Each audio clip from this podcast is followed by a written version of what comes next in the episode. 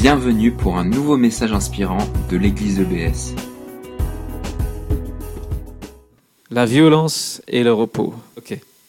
Alors, est-ce qu'il y en a ici qui aiment les films d'action? Surtout les gars? Quelques filles aussi? Moi, j'aime bien. J'aime bien de temps en temps regarder un film d'action. Là, on met notre cerveau en mode repos à consommation. hein. Et on regarde généralement un héros américain sauver le monde. Ça, c'est le plus classique. Et euh, on aime bien aussi parce que c'est simple. Il y a un bon, il y a un méchant, et le méchant est très méchant. Et on est très content quand on lui casse la figure et la justice est faite à la fin. Et le héros, il passe par plein de péripéties, il, frôle la mort à plusieurs reprises, mais à la fin, il gagne. Et on est content parce que la justice est faite, parce que le bien remporte sur le mal. Et comme dans la petite clip de, de, de Raph, ça rejoint quelque chose en nous. On a aussi envie de, de vaincre le mal par le bien. Et en fait, c'est exactement ce que nous sommes appelés à vivre. Alors c'est vrai que la vie réelle est bien plus compliquée que les films d'Hollywood. hein. Discerner où est le bien et le mal, c'est pas aussi simple. Souvent notre pire ennemi, c'est nous-mêmes. Jérémie dit que notre cœur est tortueux par-dessus tout. Mais Dieu appelle chacun qui lui appartient être un combattant pour le bien. Et on est engagé dans une lutte spirituelle aux enjeux très élevés. Ce matin, je vais inviter Aurélie à venir devant. Elle va lire un texte biblique. Alors, on n'a pas la projection, mais euh, on va écouter. Donc, ça vient de Matthieu chapitre 11. La première partie du début du chapitre, à partir du verset 2, et la deuxième partie, à la fin du chapitre, versets 27 à 30. Merci Aurélie.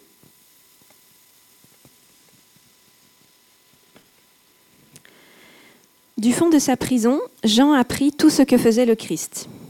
Il envoya auprès de lui deux de ses disciples. Ils lui demandèrent Es-tu celui qui devait venir, ou bien devons-nous en attendre un autre? Et Jésus leur répondit Retournez auprès de Jean et racontez-lui ce que vous entendez et ce que vous voyez. Les aveugles voient, les paralysés marchent normalement, les lépreux sont guéris, les sourds entendent, les morts ressuscitent. La bonne nouvelle est annoncée aux pauvres. Heureux celui qui ne perdra pas la foi à cause de moi. Comme les envoyés s'en allaient, Jésus saisit cette occasion pour parler de Jean-Baptiste à la foule. Vraiment, je vous l'assure, parmi tous les hommes qui sont nés d'une femme, il n'en a paru aucun de plus grand que Jean-Baptiste. Et pourtant, le plus petit dans le royaume des cieux est plus grand que lui. Depuis l'époque où Jean-Baptiste apparut jusqu'à cette heure, le royaume des cieux se force un passage avec violence, et ce sont les violents qui s'en emparent. En effet, jusqu'à Jean, tous les prophètes et la loi l'ont prophétisé.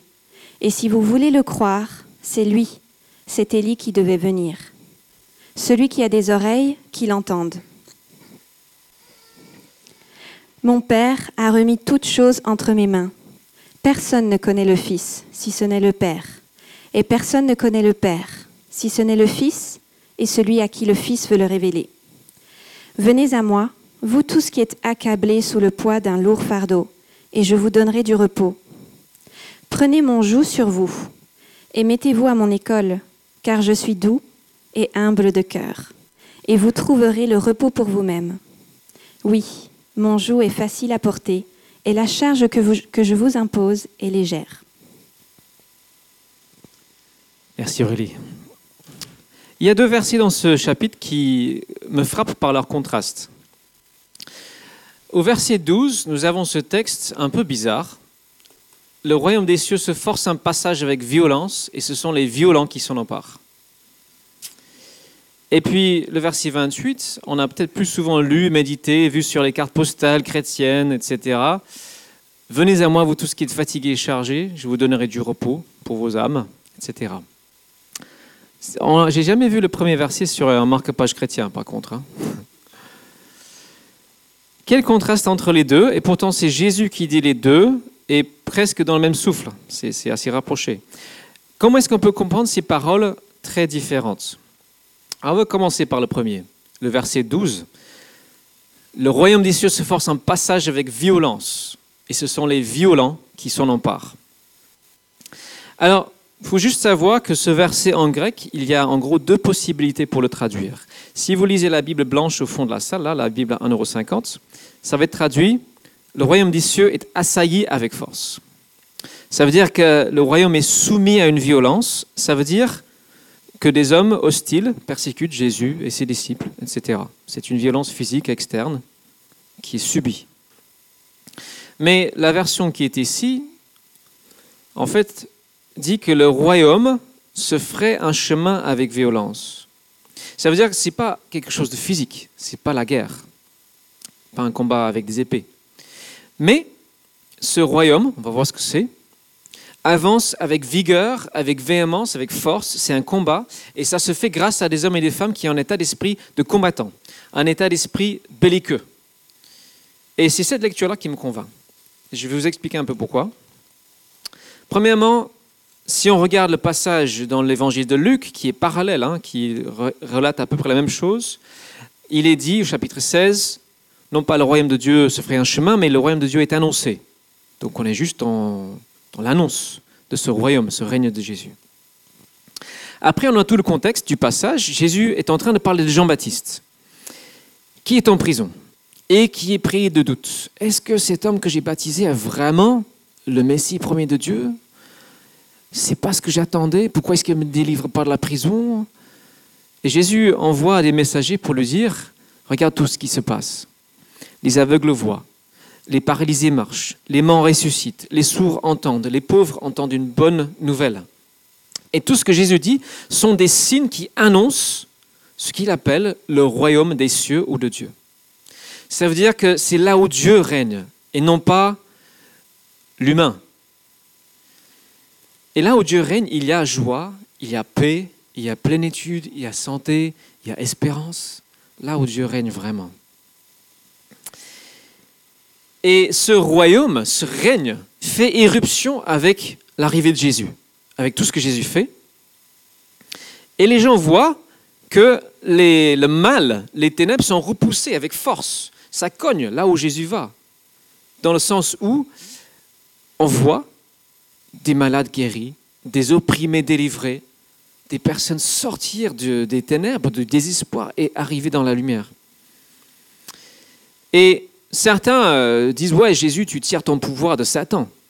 C'est le chapitre suivant, c'est de Satan que tu chasses les démons, etc. Jésus dit, non, non, non, Satan ne va pas s'opposer à lui-même. On va pas c'est par le pouvoir de Dieu, l'Esprit de Dieu, la puissance de Dieu que le règne commence à venir. Et en fait, Jésus appelle nous, ses disciples, à faire la même chose que lui. Jésus appelle ses disciples à faire la même chose. Il les envoie en mission. Et à leur retour de mission, ils ont, ils guéri des malades, ils ont prié. Il y a eu des, miracles, il y a eu des délivrances il proclame le règne de Jésus. Et Jésus s'écrit, quand il, quand il entend ce rapport, je voyais Satan tomber, du ciel comme un éclair. Il voit que la domination du mal est mise à mal. Il voit que le bien avance, que son règne où il y a paix, justice, espérance commence à progresser.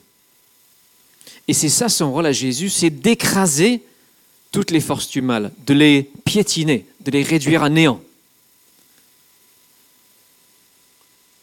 Et c'est un combat. Et nous sommes appelés à participer pleinement à ce combat, à avoir dans notre vie, notre, notre esprit, un état d'esprit de combattant. Vous savez, Jésus, parfois, il est très extrême, il est même violent contre le mal, une parole par exemple, il dit dans Matthieu 18, verset 8, Si ta main ou ton pied te font tomber dans le péché, coupe-les, jette-les au loin. Ça, c'est violent. Hein. Mais c'est ça l'état d'esprit qu'il veut pour nous. Soyons véhéments, soyons pugnaces, refusons le mal qui nous détruit, parce que ça nous détruit. Et ça détruit les personnes autour de nous, ça détruit des couples, ça détruit les personnes qui sont prises dans des mauvaises, choses, dans les mauvais schémas. Nous devons être scandalisés par le mal, parce que c'est un scandale. Et les choses qui nous empêchent de vivre ce règne de paix, ce règne de justice dans nos vies et dans notre entourage. Donc je suis convaincu que cette lecture-là, c'est celle-là qu'il faut prendre.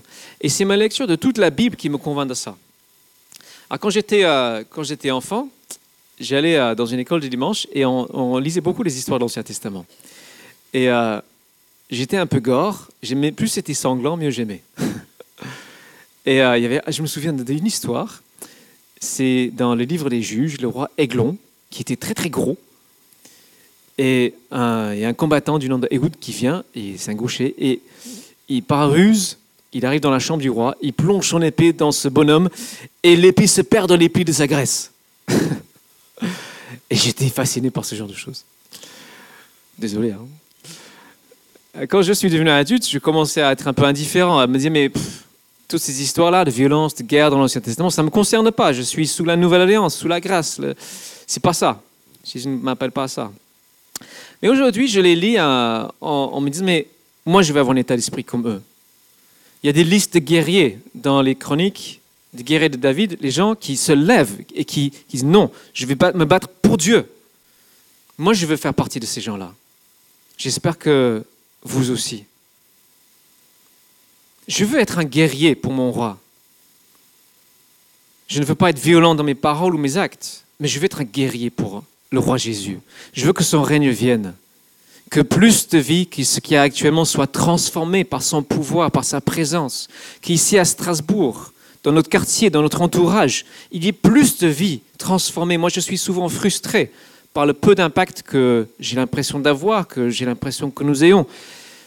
Je, mardi, j'étais euh, seul, euh, je suis sorti faire euh, des rencontres dans le quartier, évangélisation, et j'ai rencontré un monsieur athée qui, ça m'a beaucoup, beaucoup attristé. Il disait, euh, ouais, de toute façon, moi j'ai choisi de croire au hasard, parce que je préfère contrôler les choses.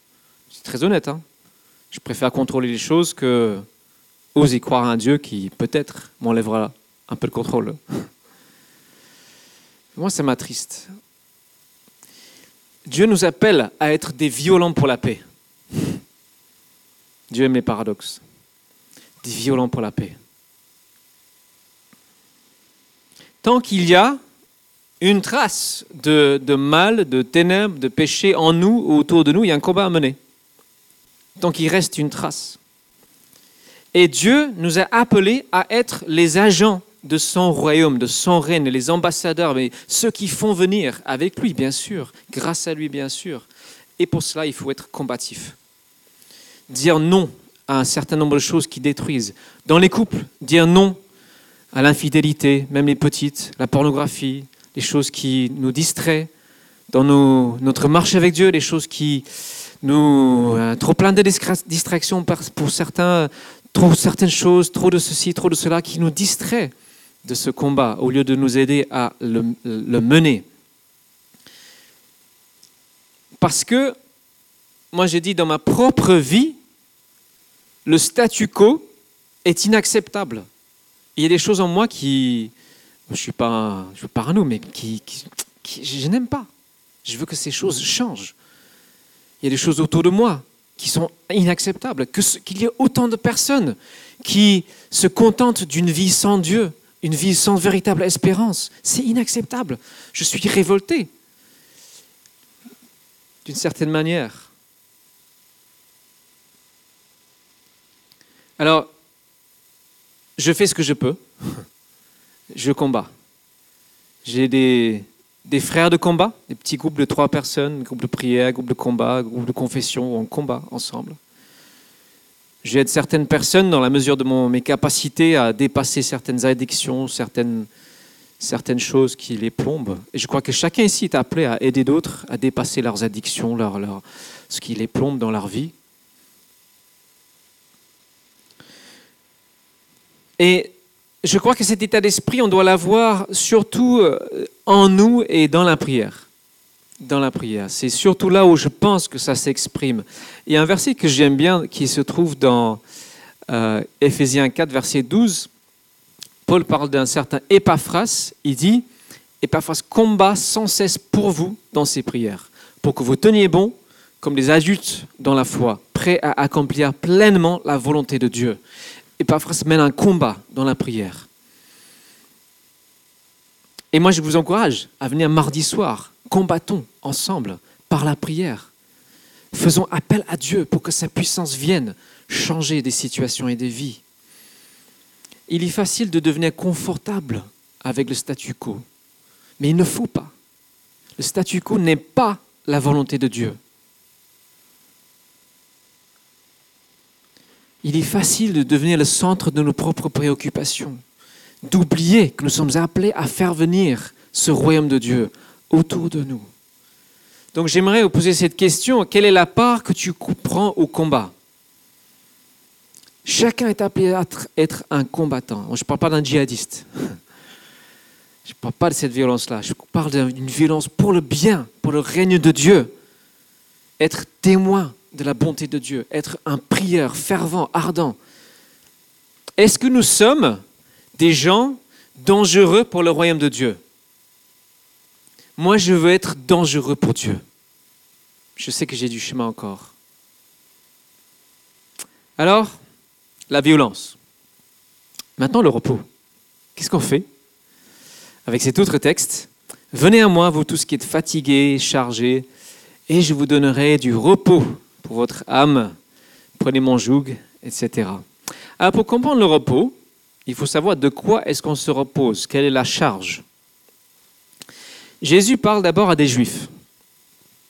Peut-être qu'il parle de la charge imposée par la loi juive qui était très très exigeante, exigeante très élevée. C'était une loi qui venait de Dieu. Mais le but de cette loi, entre autres, c'était de souligner le caractère horrible et infect du mal et du péché. De montrer à quel point on a besoin de Dieu pour accomplir sa volonté, de sa puissance, de sa grâce. Et la seule solution que Dieu propose à ce poids de la loi, ces exigences justes et morales, c'est Jésus-Christ. C'est de venir nous libérer, nous reposer sur lui qui a accompli parfaitement tout ce que Dieu demande de nous. Et dire, ah, Jésus, moi, j'y arrive pas, mais toi, tu as réussi. Tu as plu à Dieu totalement. Je me mets en toi. Je me libère. Alors la charge, on peut dire, c'est tout ce que tu portes ou supportes que tu ne devrais pas porter. Je crois que Jésus parle euh, en particulier, pas exclusivement, en particulier de la charge du péché et de ses conséquences. Alors, peut-être que vous ne voyez pas le péché comme une charge, parce que c'est toujours agréable de faire quelque chose. Euh, il y a toujours du plaisir dans le péché. Mais c'est un plaisir très, très courte durée. Est-ce que c'est une charge? Il m'arrive parfois de dire des petits mensonges pour améliorer l'image que je projette de moi-même. Je pense que ça arrive à beaucoup ici. C'est très humain. Il nous arrive de mentir pour échapper aux, conséquences de la vérité. Mais, à un moment donné, ça va toujours se retourner contre nous et devenir lourd à porter. Et au contraire, il y a une vraie légèreté lorsque nous vivons pleinement dans la transparence et la vérité. Pour prendre un autre exemple très simple, hein, ce qui nous charge, la gourmandise par exemple, littéralement, ça nous alourdit. Mais même spirituellement, ça nous charge un peu, ça nous ralentit un peu, ça nous endort un petit peu, si on mange trop, si on boit trop. Et à tout ce qu'on peut faire où il y a une certaine honte, donc quand on garde beaucoup de secrets, il y a une honte qui peut être là et qui peut être un fardeau. Et Jésus dit non, déposez ça. Déposez ça. Déposez tout sur moi. Une parole qui est dite dans le prophète Zacharie dit, alors, c'est concernant, c'est une prophétie concernant mon serviteur, euh, le germe. C'est une prophétie concernant Jésus. Et ce texte dit, quand il viendra, le Messie, hein, le Seigneur des armées célestes le déclare, en un seul jour, j'ôterai le poids de la faute que porte ce pays. Et en ce jour-là, vous vous inviterez les uns les autres sous la vigne et sous le figuier. Alors c'est une parole qui parle de la croix de Jésus, qui dit en un seul jour, le poids des fautes va être enlevé. la charge à la croix va être enlevée. Et vous pourrez être libéré de cette charge-là. Et l'image qui donnée ensuite, c'est chacun sous, sous sa vigne, sous son figuier. Dans l'Ancien Testament, c'était une image pour ce qu'on appelle le shalom, la paix, la plénitude, le bien-être. la plénitude en Dieu. Venir à Jésus-Christ nous permet de déposer cette charge, ce fardeau, nous délester des choses mauvaises en nous, déposer notre culpabilité et recevoir en abondance sa grâce. Et enfin, ça peut être la charge du souci.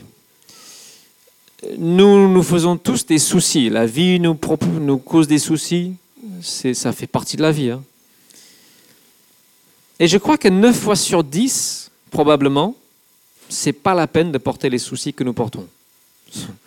Je crois même que, ben, est peut-être 8 fois sur 10, c'est même un péché parce que ça veut dire qu'on ne fait pas confiance au Seigneur. On porte des choses qu'on ne doit pas porter. Au lieu de les déposer sur lui, au lieu de dire Jésus, porte ça avec moi. Et c'est très simple, on dépose tout ça juste en parlant, en disant Jésus, je te confie telle chose qui m'alourdit. Que ce soit euh, un échec, que ce soit une faute que j'ai commise, que ce soit un souci que je porte, ou même quelque chose de mon passé, quelque chose que j'ai subi, vécu. On dépose, on dit juste à Jésus, voilà ce que j'ai vécu, Jésus, je, te donne ça porte, ça, porte ça avec moi. Très très simple. La foi, c'est le repos. C'est synonyme. Avoir la foi en Jésus-Christ, c'est se reposer sur lui. Est-ce que vous avez déjà vu un boxeur entrer dans le ring avec des valises ou avec un sac à dos. Non. Si on veut se battre, il faut être déchargé, il faut être léger. Là, on peut taper. Mais si on porte des valises, on ne peut pas faire grand-chose. Il faut d'abord poser les valises, déposer les soucis, les fardeaux, les fautes, les choses du passé. Et ensuite, on peut commencer à taper. Et là, on prend, comme dit Jésus, prenez votre joug sur moi. Là, Jésus dit, vous avez porté un joug, des fardeaux, tout ce que j'ai raconté. Prenez le mien, il est plus léger. Et le mien, c'est quoi? Bah, C'est tout ce que je vous ai commandé de faire. Ça, c'est le joug de Jésus. Mais il dit, c'est pas lourd, contrairement à ce qu'on peut penser parce qu'il promet la force et la puissance et la présence de le porter avec nous. Et la charge que Jésus veut nous donner, c'est de devenir des combattants comme lui. Devenir des battants pour le bien, pour le règne de Dieu, pour que d'autres reconnaissent la Seigneurie de Jésus, pour qu'on devienne ce peuple qui prie.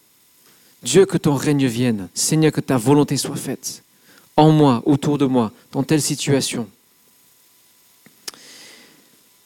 Le repos physique, on en a besoin, ça fait du bien. J'espère que vous avez eu des vacances, que vous avez pu vous poser un petit peu, euh, vous reposer, recharger vos batteries. Le repos spirituel est aussi nécessaire, aussi, voire plus nécessaire que le repos. Et nous fait encore plus de bien. Et ce repos-là, c'est en Jésus qu'on peut le connaître. Ce n'est pas en Bouddha. Ok, on peut méditer, ça peut faire du bien, mais ce n'est pas le même repos. C'est pas en Mahomet, c'est pas dans les gourous, c'est en Jésus qui a ce repos-là, unique, exclusif, incomparable. Donc, il nous invite à nous reposer régulièrement sur lui. Dès que nous sentons une charge à poser sur lui, passer du temps avec lui, être comme Marie qui s'assoit à ses pieds et qui écoute ses paroles, moi, j'ai découvert récemment sur mon téléphone, grâce à Pascal, qu'on peut écouter la Bible sur l'appli YouVersion. C'est génial. Ça renouvelle ma lecture de la Bible parce que j'écoute des chapitres et des chapitres et je me pose devant Jésus comme ça. Il faut du ressourcement pour le combat. Alors, je vais, euh, j'arrive vers la fin avec une image. Alors, on n'a pas besoin de déclarer une guerre parce qu'on est déjà dans une guerre. Et c'est une guerre qui. Alors, ça, j'ai oublié, mais c'est pas grave. Qui est plus intense, plus. À côté de la guerre des étoiles, Star Wars, c'est rien. Mais la bonne nouvelle pour nous, c'est que nous savons qui va gagner. Notre chef, notre capitaine Jésus-Christ, a remporté une victoire définitive sur le mal et va revenir bientôt pour régler la situation, régler ce qui reste. Et va anéantir l'ennemi, qui est le mal, la mort et le grand menteur. Et aujourd'hui, notre situation, on peut la comparer à, à la France en 1944. En juin 1944, il y a eu le débarquement des Alliés en Normandie. L'Europe était occupée par les nazis. Et une fois qu'ils ont débarqué, ils avaient déverrouillé l'Europe. On peut dire qu'ils avaient à ce moment-là déjà gagné, dans un sens. C'était juste une question de temps. Mais il, leur a fallu presque un an pour arriver à Berlin et à la victoire finale. Et c'est dans cette année-là qu'il y a eu le plus de morts. Les combats étaient les plus intenses. Et c'est exactement la même chose sur le plan spirituel. Nous vivons dans un territoire occupé. Le mal, l'ennemi, on l'appelle Satan, occupe ce monde et domine beaucoup. heureusement, il n'y a pas que ça, mais nous vivons en territoire occupé. Mais le débarquement a eu lieu. Le Fils de Dieu a posé le pied sur les plages de Normandie il dit, OK, ça va être bientôt fini. Et cette victoire-là, c'est la victoire de la croix, que Jill a dit tout à l'heure. C'est une victoire, ce n'est pas une défaite. C'est les victoires du bien sur le mal, le jugement de Dieu qui est prononcé sur le mal. Il dit, voilà, ça mérite la mort, mais je fais tomber la sentence sur Jésus. Et maintenant, après la résurrection, Jésus envoie ses troupes combattre en son nom, combattre pour lui, et il y aura donc des blessés. Et même dans certains pays, littéralement, il y a des morts. Il y a des pays où les chrétiens sont persécutés et certains meurent. Mais le paradoxe, c'est que ce sont des victoires. Parce que c'est dans ces pays-là que la foi chrétienne, chrétienne se répand le plus vite. Donc il y aura des combats. Mais ce qui est bien, c'est que nous savons la fin. On l'a lu. Si vous avez lu la fin de la Bible, on sait qui gagne. C'est pas Satan, c'est pas l'ennemi, c'est pas le mal, c'est Dieu. C'est Jésus. On peut dire, on sait que Berlin spirituel va tomber. Le règne de Dieu vient. Amen. Merci Yoel, tu m'encourages. Jésus viendra aussi sûrement que l'aube viendra demain matin. Et en attendant, Jésus-Christ est à la recherche de vaillants guerriers et de guerrières. Et souvent les filles, vous êtes meilleures, hein je trouve. Amen, j'ai entendu les Amen aussi. souvent les filles, c'est vous qui montrez le chemin au gars. Hein. Des gens qui ne se découragent pas lorsqu'il y a une défaite provisoire, mais qui, qui, voient le long terme. Des gens qui ont la maturité de porter non pas juste leur propre combat, mais les combats aussi des autres, et de persévérer jusqu'à ce qu'ils voient des victoires. Et je crois que souvent nous sommes trop solitaires dans notre façon de combattre. Je crois que souvent on a peut-être en tête ce modèle du héros américain qui sauve le monde tout seul. Mais ça, excusez-moi, c'est des bêtises. Je voulais dire un autre mot, je me suis retenu. Ce n'est pas le modèle biblique. Même Jésus n'a pas été tout seul. Dans le jardin de Gethsemane, son, son pire combat, où il a transpiré des gouttes de sueur, il a pris des amis. Ils étaient quatre dans le jardin. Et quand les amis se sont endormis, ils ont fait défaut, Dieu a envoyé des anges pour être avec lui. Il n'était pas tout seul. C'est vrai que sur la croix, mais bon, ça c'est une exception. Mais le combat est à vivre ensemble. Dans notre combat contre nos, nos, nos, nos combats personnels, il ne faut pas le vivre seul. C'est pour ça que j'encourage beaucoup les groupes de croissance, se mettre à, à deux ou trois, prier les uns pour les autres, confesser, si vous voulez démarrer un groupe, il y a des, feuilles là. J'ai posé, vous pouvez euh, prendre une feuille, savoir comment est-ce que je peux démarrer un groupe. C'est ça, on fait ensemble, on fait front ensemble. Vous savez que c'est comme ça que les alcooliques s'en sortent le mieux, c'est en confessant la faute en groupe ensemble. Hein. C'est comme ça qu'on a des victoires sur les choses qui ont une emprise sur nous. Mais c'est pas juste ça, c'est aussi à vous des lieux où on combat pour le bien. On prie ensemble, on prie pour nos voisins, on prie pour les gens qui nous entourent on prie pour que le bien le remporte. Et comme Paul, il dit, dans le livre des Romains, ayez le mal en horreur et attachez-vous de toutes vos forces au bien. Et c'est ça aussi dans ces petits groupes, dans les groupes de maison. On réfléchit, comment est-ce qu'on peut aussi faire du bien, avoir un impact autour de nous? Témoigner, agir avec bonté, montrer qui est Dieu. Alors, j'arrive à la fin, je, ne suis pas personnellement... Euh, naturellement euh, un guerrier.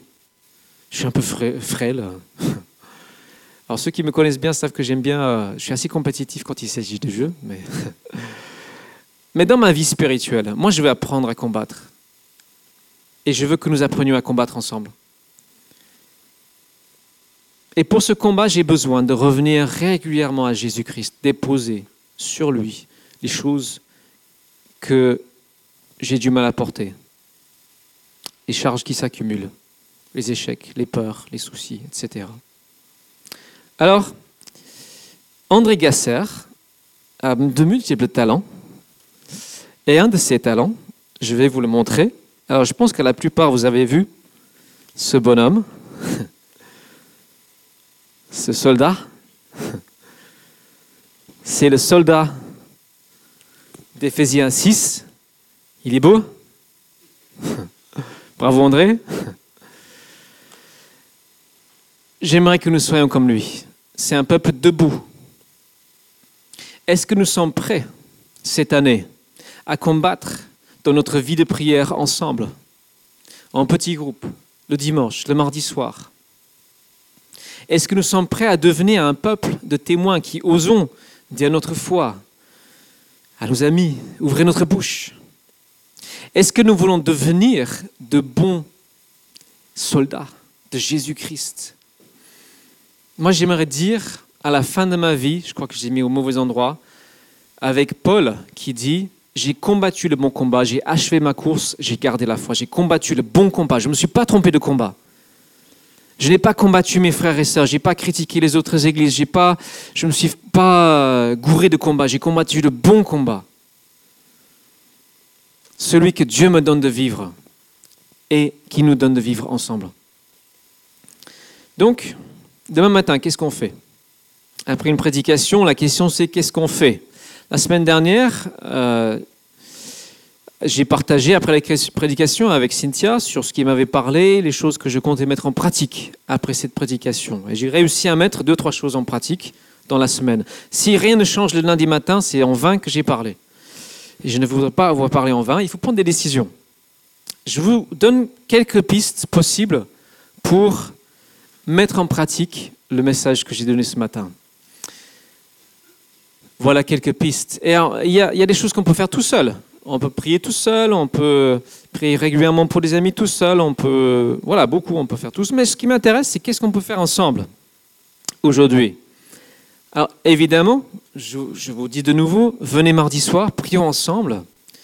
Alors j'ai aussi, un, il y a un petit créneau de prière, beaucoup ne le savent pas, mais si vous êtes disponible le vendredi matin, 7h30, même si vous pouvez venir juste 20 minutes, une demi-heure dans mon bureau de l'autre côté, venez, on prie ensemble.